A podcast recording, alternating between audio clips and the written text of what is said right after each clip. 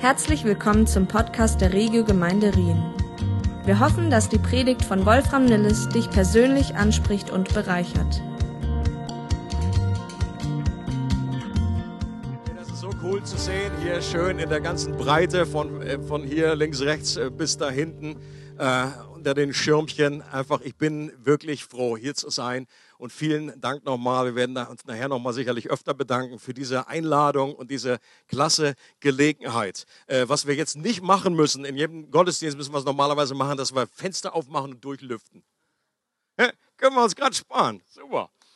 Oh, hat, für mich hat das auch so ein bisschen was wie Apostelgeschichte, Feeling oder irgendwie so eine Erweckungsbewegung äh, unter John Wesley wie die sich eben damals auch im Freien getroffen haben. Das war damals eine absolute Sensation. Da wurden die fast aus der Kirche rausgeschmissen. Wie kann man sich doch nicht draußen treffen?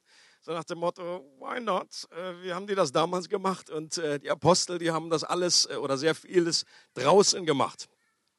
Und die Predigt, die habe ich folgendermaßen genannt heute. Here comes the sun. Here comes the sun. Nice. Und so weiter. Den Rest den, den haben wir noch nicht so ganz drauf. Also, Überschrift der Predigt ist Here comes the sun. Untertitel Duden Dudu. Ich weiß persönlich nicht ganz genau, warum ich oder wodurch ich inspiriert wurde zu diesem Thema. Äh, vielleicht durch die Tatsache, dass wir irgendwie so in heißen Temperaturen leben oder dass wir heute auf dem Sunnehof hier sind. Man weiß es ja nicht. Vielleicht kam es, kam es auch direkt vom Heiligen Geist, diese Inspiration. Und äh, einige Fun Facts, wie man so schön sagt auf Deutsch am Anfang. Oder eine Frage, wenn der Durchmesser der Sonne ein Faden wäre, Könnt ihr euch vorstellen? Der Durchmesser der Sonne ein Faden. Dann könnte man darauf wie viele Erden fädeln. Also wie, mit anderen Worten, wie viele Erden passen nebeneinander den Durchmesser der Sonne? Irgendjemand eine Idee? 10 Millionen, okay, das ist ein bisschen groß. Ja, hier ist 100. Noch jemand? 100 zum ersten, 100 zum zweiten. Wir bleiben bei 100. Also 110 ungefähr kann man auffädeln. Ein weiterer Fakt über die Sonne. Im Zentrum der Sonne ist es 15 Millionen Grad heiß. Auch nicht schlecht. Deswegen braucht sich keiner beschweren hier heute, wenn es ein bisschen erhitzt ist.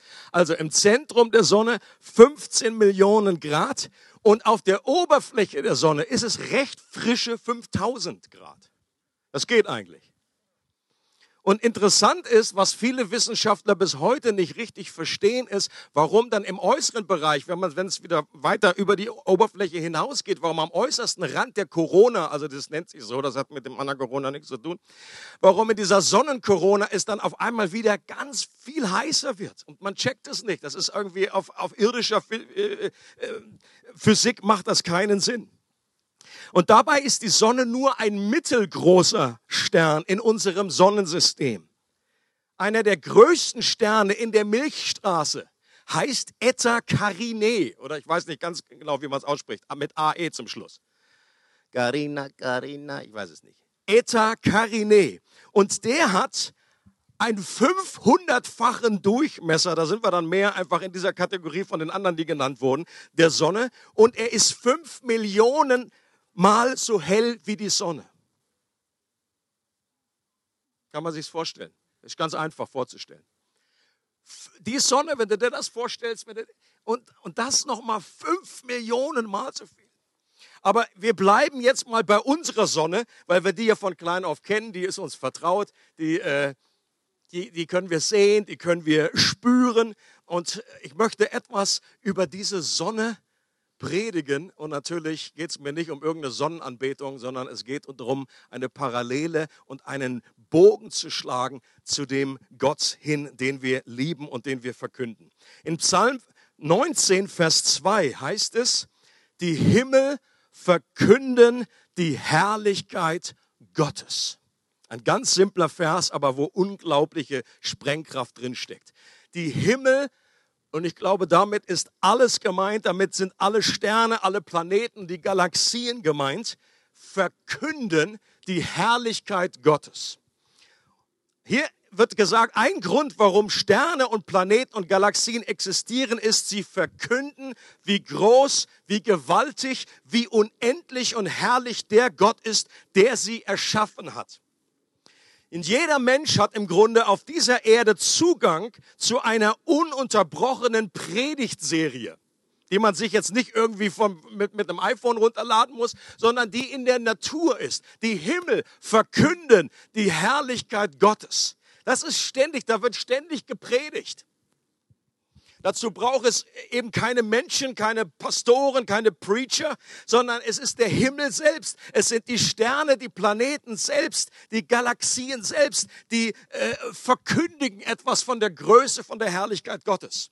Und heute haben wir umso mehr Zugang zu diesen äh, zu dieser Herrlichkeit, weil wir noch mehr wissen als, als jemals zuvor aber gleichzeitig braucht es das nicht unbedingt. Wir müssen nicht die Bilder von Hubble sehen, von dem Teleskop oder von irgendwelchen anderen Dingen, sondern wir können im Grunde eine normale Sternennacht reicht aus, um uns irgendwie zu begeistern über das, was, wie Gott die Dinge irgendwie geordnet hat. Und in den Versen 5 bis 7 in demselben Psalm geht es dann im Psalm weiter und dann heißt es, Gott hat die Sonne ihren, hat der Sonne ihren Ort am Himmel gegeben, wie ein Bräutigam aus seiner Kammer hervortritt, so geht sie am Morgen auf, wie ein freudig strahlender Held läuft sie ihre Bahn. Von Horizont zu Horizont vollführt sie ihren Lauf, nichts kann sich vor ihrer Glut verbergen. Das erleben wir im Moment auch, wenn du nicht gerade ein schattiges Plätzchen hast. Und auch die Sonne als Teil der Himmel verkündet uns etwas über das Wesen Gottes und redet von seiner Herrlichkeit. Die Frage, welche Hinweise gibt uns die Sonne über Gottes Wesen und seine Eigenschaften? Eine Eigenschaft ist Sonne, wird in der Bibel ganz früh im ersten Buch Mose bei der Schöpfung genannt als eins der beiden zentralen Lichter, die Gott äh, geschaffen hat. Und die Sonne ist für den Tag und der Mond ist für die Nacht. Sonne steht für Licht. Und von Gott heißt es im ersten Johannesbrief, Gott ist Licht und in ihm ist keine Finsternis. Also ist das ein Hinweis auf das, auf den Gott, der diese Sonne geschaffen hat und der ebenfalls als Licht beschrieben wird. Ein anderer, äh, eine eigene Eigenschaft von Gott ist Leben. Und auch die Sonne, ohne ihr gäbe es kein Leben auf der Erde. Du würdest nicht leben, die Pflanzen würden nicht leben, die, die Kühe da hinten würden nicht leben. Nichts würde leben. Paulus sagt in seiner Rede in Athen, als er in Athen steht und dort predigt und diesen Gott äh, verkündet, er sagt, Gott ist letztendlich der, von dem alles Leben und jeder Odem kommt. Er, heißt, er sagt, in ihm leben, in ihm wir bewegen wir uns und in, in ihm sind wir. Ohne Gott, ohne seinen Atem, absolut kein Leben vorhanden. Ein dritter Begriff, der auch vergleichbar ist von zwischen Sonne und einen Hinweis gibt auf den Gott, äh, der sie geschaffen hat. So gewaltig, wie die Sonne beschaffen ist mit all dem, was wir über sie wissen und die vielen Dinge, die wir nicht über sie wissen, dass sie auch geheimnisvoll ist. Und ein Punkt in der Predigt der Sonne, wenn sie denn selber predigt und verkündet, wäre folgendes. Sie würde sagen, also ihr stellt euch jetzt die Sonne vor mit, ihr habt genug Comic-Verstand und die Sonne spricht, wenn ich so faszinierend und so riesig bin, so geheimnisvoll, wie faszinierend, wie riesig, wie geheimnisvoll muss dann erst der Gott sein, der mich durch sein Wort allein geschaffen hat. Mich persönlich faszinieren solche Sachen, sich da ein bisschen einzulesen. Ich glaube, jeder Christ sollte ein Hobbyastronom sein, zumindest. Ich sage nicht, du musst ja gleich zum Aldi gehen und dir irgendwie so ein, äh, so, so ein Fernrohr da kaufen. Aber etwas zu wissen über die Größe und, und über die Herrlichkeit, wenn die Bibel selber sagt, die Himmel verkünden die Herrlichkeit Gottes, dann ist das ein zentraler Zugang, wie wir mehr von Gottes Wesen verstehen können. Und ich glaube, als Christ muss man noch nicht mal irgendwie bezweifeln, dass das, was die Wissenschaft behauptet, dass alles durch einen Urknall letztendlich entstanden ist. Das schließt sich nicht aus mit dem christlichen Glauben. Aber irgendwer oder irgendwas muss ja vor dem Urknall gewesen sein. Es macht aus meiner Sicht keinen Sinn zu sagen, dass aus nichts etwas entstehen kann. Irgendetwas muss da sein. Weil wenn ich das glaube, dann braucht das aus meiner Sicht mehr Glauben, als an einen Schöpfer zu glauben. Wenn ich irgendetwas sehe, ob ich hier so einen Traktor sehe oder ich sehe ein Auto oder was auch immer, es macht keinen Sinn zu sagen, das hat sich einfach selber, äh, dass, dass da nichts vorher da war, keine Materie da war. Und wenn dieser Schöpfer einen Ball mit 1,5 Millionen Kilometern Durchmesser erschaffen kann, der in seinen Kern 15 Millionen Grad Celsius heiß ist, dann wird das auch unser Gebetsleben verändern. Glaubst du das?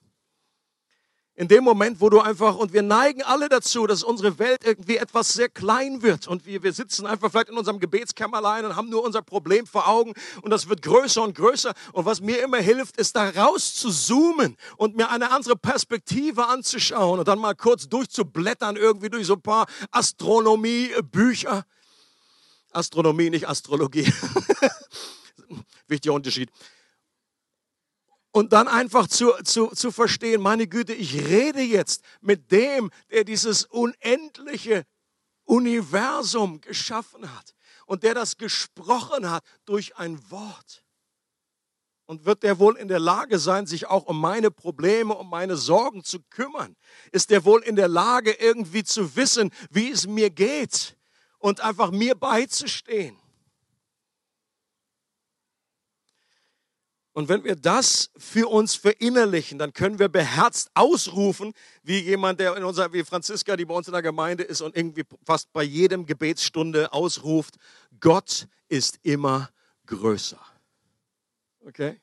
Gott ist immer größer. Und wer aus diesem poetisch geschriebenen Psalm ein falsches Weltbild herausliest, so nach dem Motto, die Bibel behauptet hier doch, dass die Sonne auf und untergeht und muss daher irgendwie falsch sein, das hört man ja immer wieder. Ich glaube, der hat noch nie bei einem romantischen Sonnenuntergang mit seinem Schatzi gesessen.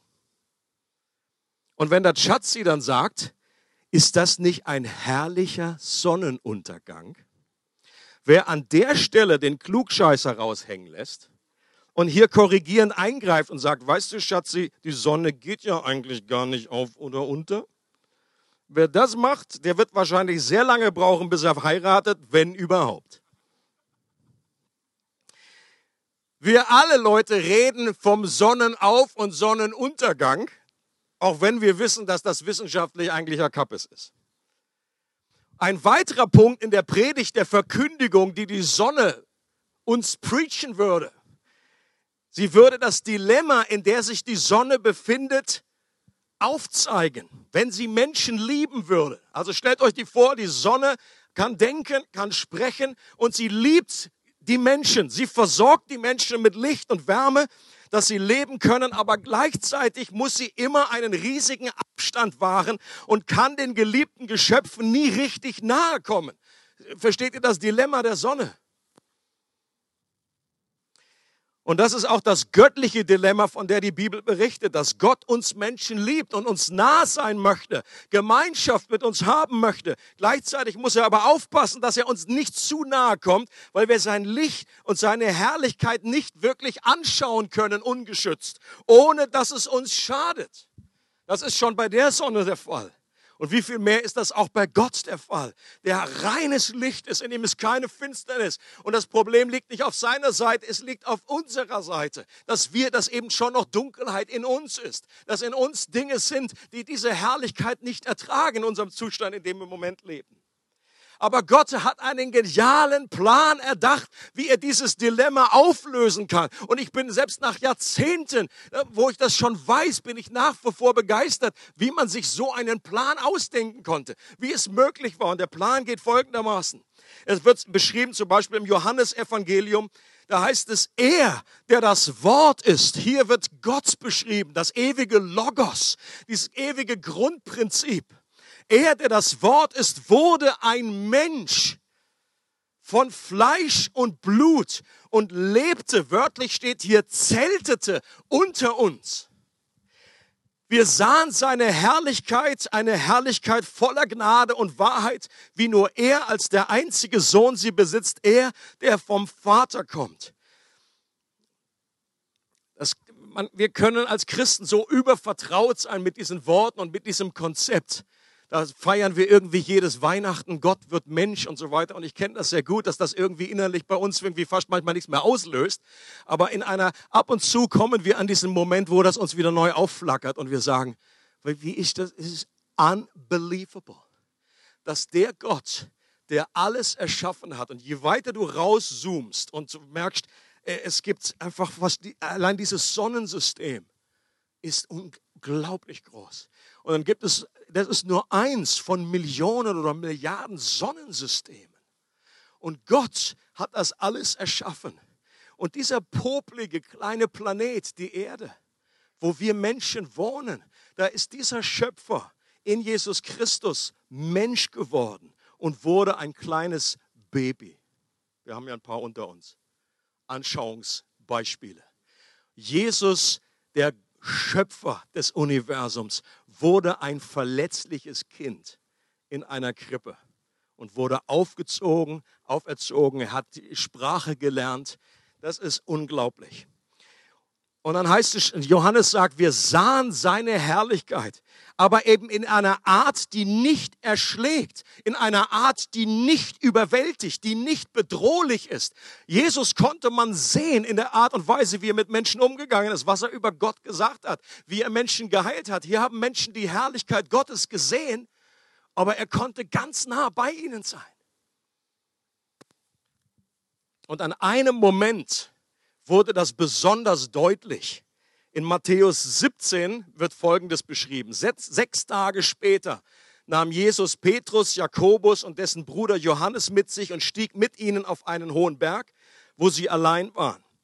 Dort veränderte sich vor ihren Augen sein Aussehen. Stellt euch die Situation vor, du bist auf einem Berg mit Jesus und du, du, du, du folgst ihm schon länger und du glaubst auch, dass er irgendwie besonders ist dass er von Gott kommt und trotzdem ist nicht ganz alles klar und, und, und Dinge entfalten sich auch für die Jünger erst langsam. Und dann heißt es, sein Gesicht, Jesu Gesicht begann zu leuchten wie die Sonne. Und seine Kleider wurden strahlend weiß. In einer Übersetzung heißt es, wie kein Walker sie machen kann. Das ist immer super, wenn man in der Bibel steht als, als Name. Und während er noch redete, kam plötzlich eine leuchtend helle Wolke und warf ihren Schatten auf sie. Und aus der Wolke sprach eine Stimme, dies ist mein geliebter Sohn, an ihm habe ich wohlgefallen und auf ihn sollt ihr hören. Leute, was muss das für ein beeindruckendes Erlebnis gewesen sein? Das hat Petrus sein Leben nicht vergessen. Später, als er den Brief schreibt, da schwärmt er noch davon. Leute, als, als Petrus im Knast war und umgebracht werden sollte, glaubt ihr, das hat ihm irgendwie Kraft gegeben? Das hat ihm irgendwie gesagt, ich, ich, ich habe etwas gesehen, was ich nie mehr vergessen werde, was ich nicht mehr ungesehen machen kann. Ich habe gesehen, wie Jesus angefangen hat zu leuchten. In dem Moment ist ein Stück weit das Zelt beiseite äh, gezogen worden. Äh, wenn es heißt, Gott zeltete unter uns, dann war die Herrlichkeit wie verborgen unter diesem Zelt des menschlichen Körpers. In dem Moment wurde es ein Stück weit, einen kurzen Moment beiseite geschoben und eine vollkommene Herrlichkeit wie die Sonne noch heller wie die Sonne erstrahlt. Und man sieht, wie Jesus eigentlich wirklich aussieht. Wie er dann später auch in der Offenbarung beschrieben wird.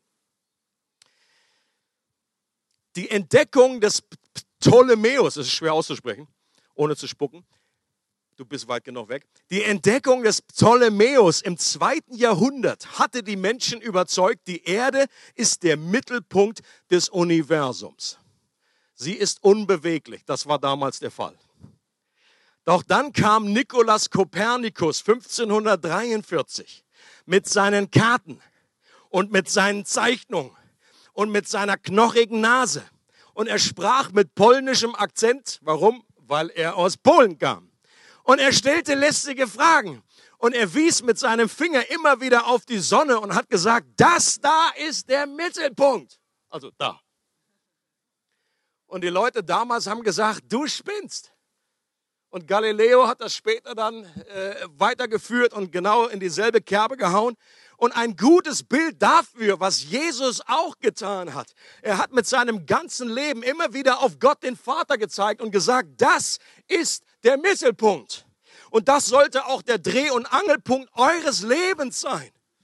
Und ich lade euch herzlich dazu ein, wieder um ihn zu kreisen, weil der normale Zustand des Menschen hat Gott eben nicht zum Mittelpunkt. Jesus hat unser geistliches, eigentliches Dilemma vor Augen geführt. Unser größtes Dilemma ist nicht die Corona-Krise, unser größtes Dilemma sind nicht irgendwelche anderen Probleme oder Krankheiten und Schwierigkeiten. Unser größtes Problem, unser Dilemma ist, dass wir Gott nicht im Mittelpunkt unseres Lebens haben. Und das, dieses Dilemma, was die Bibel auch als Schuld oder Sünde bezeichnet, ist ein Leben in einer falschen Umlaufbahn. Das ist für mich immer noch das beste Bild, um das zu beschreiben. Ein, eine falsche Umlaufbahn. Wir wurden eigentlich dazu erschaffen, um um Gott zu kreisen, so wie sich die Planeten um die Sonne drehen. Um, um, um seinem Licht, von seinem Licht durchflutet zu werden. Doch wir haben diese Umlaufbahn verlassen und kreisen in unserer Selbstbezogenheit ständig um uns selbst. Das musst du einem kleinen Kind nicht beibringen. Das ist automatisch da. Das Grundbedürfnis, ich bin hier an erster Stelle und wir drehen uns alle in unserer natürlichen Haltung um uns selbst. Und uns fehlt das Licht, das wir zum Leben brauchen. Uns fehlt die Orientierung und der Sinn. Und diese Ich-Sucht ist so stark, dass wir uns selbst nicht daraus befreien können. Wir brauchen Hilfe von außen. Wir brauchen einen Retter. Und das Gute ist, dass Jesus uns nicht nur das Dilemma vor Augen geführt hat, sondern in seiner Liebe auch für den Ausweg gesorgt hat. Das eine wäre ja schön, so nach dem Motto, okay, thank you for the info, aber was soll ich jetzt damit machen? Gibt es irgendeinen Ausweg? Und Jesus, nö, keine Ahnung.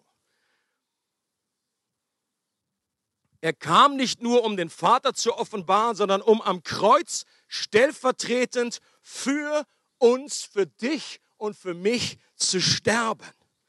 Und auch das, Leute, ich bete immer wieder für mich. Gott, lass mir das irgendwie nie als selbstverständlich sehen. Das ist etwas, was wir in Ewigkeit bestaunen werden. Jesus, der Auferstandene, hat in Ewigkeit diese Narben, die, die, die, das, was überblieb, einfach die Überbleibsel seiner Kreuzigung, die Zeichen seiner Kreuzigung an seinem Leib. Und wir werden das in Ewigkeit bestaunen. Jesus selbst war der einzige Mensch, der in allem, was er dachte, sagte und tat, sich nicht um sich selber kreiste, sondern um, um den Vater. Gesagt, ich bin nicht gekommen, um meinen Willen zu tun. Ich kann aus mir raus nichts tun. Ich tue das, was ich den Vater tun sehe. Ich will ihn ehren. Ich will den Vater ehren. Er drehte sich um Gott. Und das ist das befreiendste und glücklichste und gesundeste Leben, was wir als Menschen jeweils erleben können. Und als Jesus am Kreuz starb, da wurde es mitten am Tag stockdunkel. Jesus ist um, um drei Uhr nachmittags gestorben. Da war super Hitze, da war Sonne und plötzlich wurde es stockfinster. Die Frage ist, warum? Es war ein äußeres Zeichen für das, was in dem Moment in der geistlichen Welt abging und was da passierte. Nämlich Jesus hat am Kreuz unsere moralische Finsternis und Ich-Sucht in sich selbst aufgesaugt wie ein gewaltiger Staubsauger. Vielleicht mal so einen Film gesehen, äh, der, wo, wo irgendwie auch so ein Super, Superman irgendwie alles aufsaugt, den ganze Finsternis und in seinem Körper aufgenommen hat. Jesus ist letztendlich an diesem geistlichen Krebs unseres Egoismus gestorben. Er selbst hat am eigenen Leib erfahren, was es bedeutet, wenn das Licht des Vaters als Sonne und Mittelpunkt erlischt. Aber die unglaublich geniale, frohmachende Botschaft ist, dass Jesus diese qualvolle Tortur freiwillig aus Liebe zu mir und zu dir auf sich genommen hat um uns aus unserer falschen Umlaufbahn zu befreien und es uns zu ermöglichen, dass unser Leben wieder in die richtige Umlaufbahn gelangt, dass wir wieder von Gottes Licht durchflutet werden, dass unsere Seele Schritt für Schritt wieder geheilt werden kann. Und dass Gottes Gegenwart und Licht jetzt keine Bedrohung mehr für uns sind, dass wir mit Gott jetzt schon durch den Glauben verbunden sein können und eines Tages das vollkommen äh, in der Nähe Gottes äh, erleben werden. Es gab eine berühmte Person, die das am eigenen Leib in sehr dramatischer Art und Weise erlebt hat. Und ich rede von Saulus, der später von Paulus wurde. Er hat seinen Namen verändert, um dann auch klarzumachen, was für ein drastischer Einschnitt war. Saulus war ein absoluter Hardcore-Pharisäer. Das war eine ganz strikte Form des damaligen Judentums. Und für die Pharisäer damals war dieses Gerede von diesem Jesus oder diese Jesus-Nachfolger, das war eine furchtbar schlimme Sekte. Weil für die Juden war völlig klar, es gibt nur einen Gott. Das ist ihr großes Glaubensbekenntnis. Und wenn dann Jesus dann plötzlich sagt, ja, ich und der Vater sind eins, wer mich sieht, der sieht den Vater, dann hast du da schon mal zwei und dann kommt dann noch der Heilige Geist irgendwie wie eine Taube irgendwie zur, äh, äh das, das war für die Juden, war das eine furchtbare Irrlehre. Und Paul, Saulus damals, der war einfach, äh, er war so radikal, dass er gesagt hat, ich werde diese neue Sekte auslöschen und er hatte die Autorität dazu und er ist rumgegangen, hat, hat Christen verfolgt, hat sie in Gefängnisse gesteckt und hat sie umbringen lassen. Und dann heißt es, und dann später, Jahre später, äh, rechtfertigt er sich vor einem König und erzählt seine Story, erzählt, wie er vom Saulus zum Paulus geworden ist. Und er sagt, unterwegs, Majestät, es war gegen Mittag, also ungefähr jetzt, sah ich plötzlich vom Himmel her ein Licht aufleuchten. Ein Licht, das heller war als die Sonne und das mich und meine Begleiter von allen Seiten umgab. Wir alle stürzten zu Boden und ich hörte eine Stimme auf Hebräisch zu mir sagen, Saul, Saul, warum verfolgst du mich? Und das war der Beginn, der Beginn einer radikalen Umgestaltung und Umstrukturierung eines Lebens, dass dieser Mann plötzlich erkannt hat, dass dieser Jesus, dass es nicht irgendwie zwei oder drei Götter sind, sondern dass es derselbe Gott ist, der in drei Personen existiert. Und dass derselbe Vater, dass derselbe Yahweh, an den er schon immer geglaubt hat, derselbe ist, den ihm Jesus, in Jesus jetzt begegnet ist. Und er, und er ist die Person, die am meisten im Neuen Testament geschrieben hat ist für mich eines der größten Vorbilder als Christ. So radikal wie er vorher war, so radikal war er auch hinterher und ist diesem neuen Herrn hinterher gelaufen und er ist ihm gefolgt. Und äh, deswegen kann man den Titel an dieser Stelle auch doppelt verstehen. Nicht nur Here comes the sun, die Sonne, sondern Here comes the sun. Mit der Sonne kam der Sohn. Okay? Wenn wir dieses Licht erleben und letztendlich geschieht das immer wieder, wenn ein Mensch zum Glauben kommt. Das ist nicht so auf dramatische Weise wie bei Saul. Paulus sagt später, das musste so dramatisch stattfinden, damit mein Leben ein Beispiel ist für viele Menschen, dass es keine hoffnungslosen Fälle gibt. Dass du noch so weit entfernt sein kannst von Gott, dass es keinen gibt, der jenseits von diesem Einflussbereich von Gottes Gnade ist. Aber letztendlich passiert immer im Prinzip dasselbe, dass Gott die Lampe anmacht, dass sein Licht in unser Herz strahlt. Das ist nicht so dramatisch, dass man jedes, als ich damals zum Glauben kam, da bin ich nicht irgendwie vom Esel gefallen oder da ist irgendwie nichts Großes, äh, keine Schrift am Himmel gewesen. Aber trotzdem war das Endresultat ähnlich radikal, weil meine ganze Ausrichtung meines Lebens, meine ganze Sichtweise hat sich komplett verändert. Ich hab, mir war Gott egal, mir war er scheißegal. Und plötzlich liebte ich ihn. Plötzlich war da ein Licht an. Mein Herz war tot für Gott gegenüber. Aber sein Licht kam. Und das wird im zweiten Korintherbrief so ausgedrückt. Denn Gott, der gesagt hat, aus Finsternis wird Licht leuchten. Also derselbe Gott, der am Anfang bei der Schöpfung gesagt hat, äh, es werde Licht. Er ist es, der in unseren Herzen aufgeleuchtet ist. Zum Lichtglanz der Erkenntnis der Herrlichkeit Gottes. Im Angesicht Jesu Christi. Das heißt, Gott macht eine Lampe an in deinem Leben und dann erkennst du, wer dieses Licht ist, wer diese Sonne ist, dass es der Sohn ist. Here comes the sun. Und ich bin so begeistert nach wie vor, nach so und so vielen Jahrzehnten schon mit Gott unterwegs zu sein. Und ich weiß, vielen, vielen von euch geht es ähnlich. Ähm, dass das etwas ist, was uns niemand mehr nehmen kann, dass wir so begeistert darüber sind, dass Gott sich uns offenbart hat. Ich persönlich habe ihn nicht gesucht, aber er hat mich gefunden. Seid ihr noch da? Er hat mich gefunden und er hat dich gefunden. Und wenn du hier sitzt und selber gerade in so einem Suchprozess bist, ich möchte dich herzlich dazu ermutigen, weiter zu suchen, dich für Gott zu öffnen. Das Beste, was wir tun können, ich meine, wir haben gehört, in verschiedenen Dingen können wir Gottes Herrlichkeit entdecken. Ob das in der Musik ist, da sagen wir auch oft, das ist herrlich. Je nachdem, was du für einen Musikgeschmack hast. Das ist herrlich. Oder wenn du ein Naturfreak bist und du gehst irgendwie durch die Schweizer Alpen und sagst, das ist herrlich, amazing. Oder eben, du schaust dir die Planeten an, du sitzt mal wieder irgendwie draußen und äh, äh unter einer sternenklaren Nacht und schaust dir das an und sagst, das ist unglaublich. Was für ein großer Gott. Aber am aller, aller, aller deutlichsten zeigt sich Gottes Herrlichkeit in der Person von Jesus Christus. Und was wir über Jesus wissen, wissen wir vor allen Dingen durch sein Wort, was er uns gegeben hat. Ein berühmter äh, Theologe hat gesagt, die Herrlichkeit Christi ist die sehr kostbare Perle. Und die Bibel ist der Ozean, in, der wir hinein, in den wir hineintauchen, um sie zu finden. Deswegen die Ermutigung, wenn du irgendwie da noch unterwegs bist und diesem Gott noch nicht so begegnet bist, dieses Licht noch nicht angegangen ist bei dir. Du sagst, äh, ich, äh, äh so ein bisschen sehe ich irgendwie äh, die Sonne aufgehen, aber so richtig durchgebrochen ist es noch nicht. Lies weiter, lies das Wort Gottes mit einer betenden Haltung und sag, Gott, wenn es dich gibt, offenbare dich mir, zeig mir die Herrlichkeit, zeig mir dieses Licht, lass mich das erleben in meinem Herzen. Und wenn du schon lange, lange an Christus glaubst, ich möchte auch uns immer wieder ermutigen, lass uns die Bibel niemals aus den Augen verlieren. Liest du deine Bibel? Ist das ein etwas für dich, eine Wertschätzung? Oder ist das irgendwie so eine Pflichtübung? Es ist wie Perlentauchen. Tauchst du ein in diesen Ozean mit dem Heiligen Geist im Gepäck und fragst ihn, bitte, Heiliger Geist, hilf mir dieses Wort zu verstehen, vor allen Dingen nicht nur zu verstehen in der Birne, sondern die Herrlichkeit Gottes zu sehen im Angesicht Jesu Christi.